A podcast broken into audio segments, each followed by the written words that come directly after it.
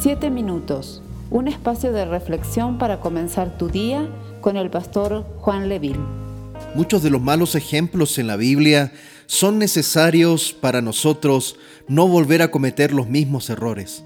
En estos días hemos estado aprendiendo sobre la vida de Judas. Hemos aprendido de qué manera él se equivocó, dio pasos erróneos en su vida que lo llevaron a una espiral descendente de pecado y de destrucción. El primer error que él cometió fue transformar una mala primera decisión en un mal hábito frecuente. El texto bíblico de Juan capítulo 12, verso 6 dice, no es que a Judas le importaran los pobres, en verdad era un ladrón y como estaba a cargo del dinero de los discípulos, a menudo robaba una parte para él. Entendemos entonces que Judas tuvo una primera oportunidad para cometer esa primera mala decisión. El problema fue de que él después esta primera mala decisión la transformó en un mal hábito o en una mala costumbre.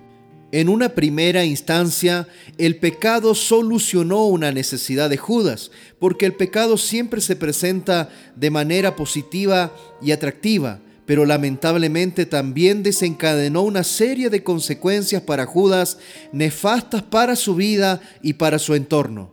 Esto lo llevó a cometer el segundo gran error o el segundo mal paso, que fue desilusionarse de Jesús y desarrollar una inconformidad crónica.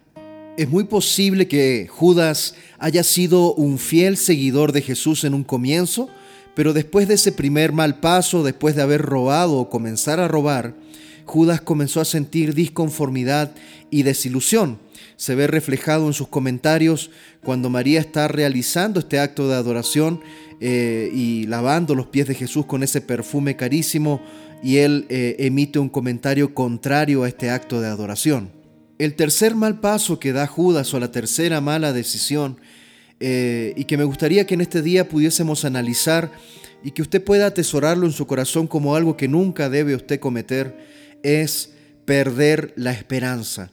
En esta espiral descendente en que cayó Judas por causa de su pecado, termina con la desesperanza y lamentablemente con la muerte.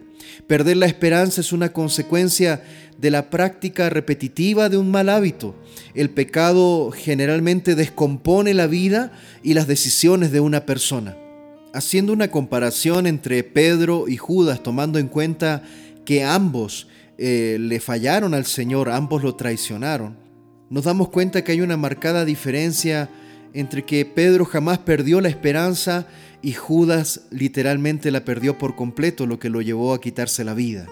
Judas perdió la capacidad de creer, Judas perdió la fe, Judas que convirtió esa primera mala decisión en una costumbre, en un mal hábito repetitivo, lamentablemente dejó de creer en el perdón, dejó de creer en la salvación, dejó de creer en la misericordia y prácticamente podríamos decir con total certeza de que Judas dejó de creer en Jesús.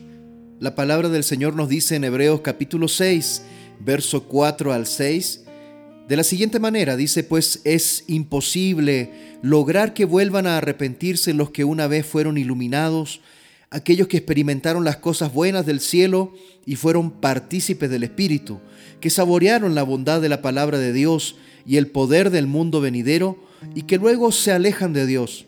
Es imposible lograr que esas personas vuelvan a arrepentirse al rechazar al Hijo de Dios, ellos mismos lo clavan otra vez en la cruz y lo exponen a la vergüenza pública.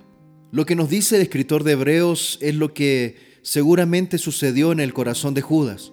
Es triste pensar que, a pesar de tener a Jesús tan cerca, llegó un momento en que las palabras de Jesús, en que las enseñanzas de Jesús, los milagros, las señales, nada de eso fue suficiente para Judas.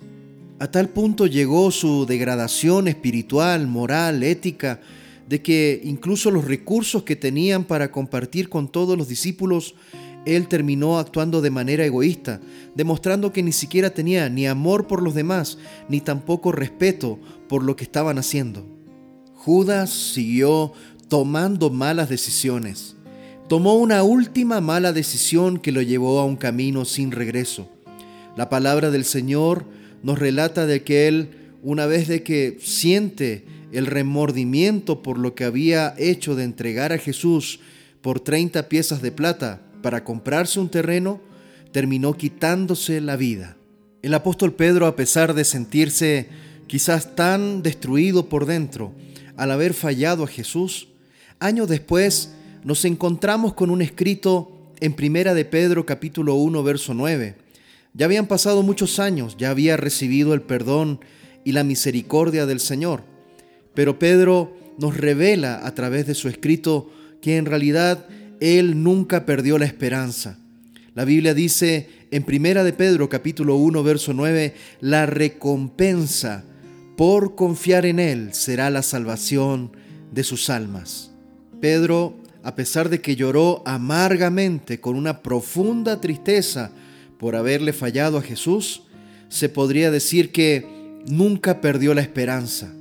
Usted y yo, como hijos de Dios, jamás debemos perder la esperanza, entender de que la misericordia del Señor se renueva todos los días, entender de que su perdón está a nuestro alcance. Cuando hemos fallado, su perdón está a nuestro alcance a la distancia de una oración sincera.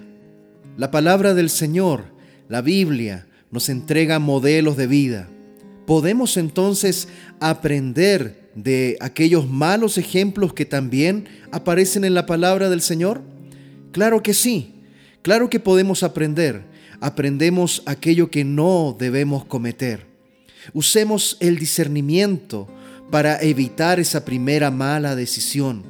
Cuidado con esa espiral descendente del pecado que transforma una primera mala decisión en un hábito frecuente.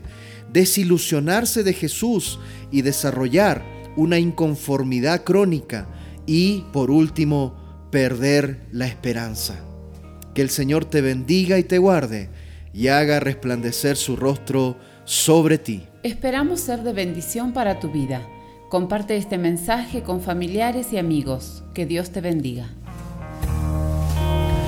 Puedo confiar en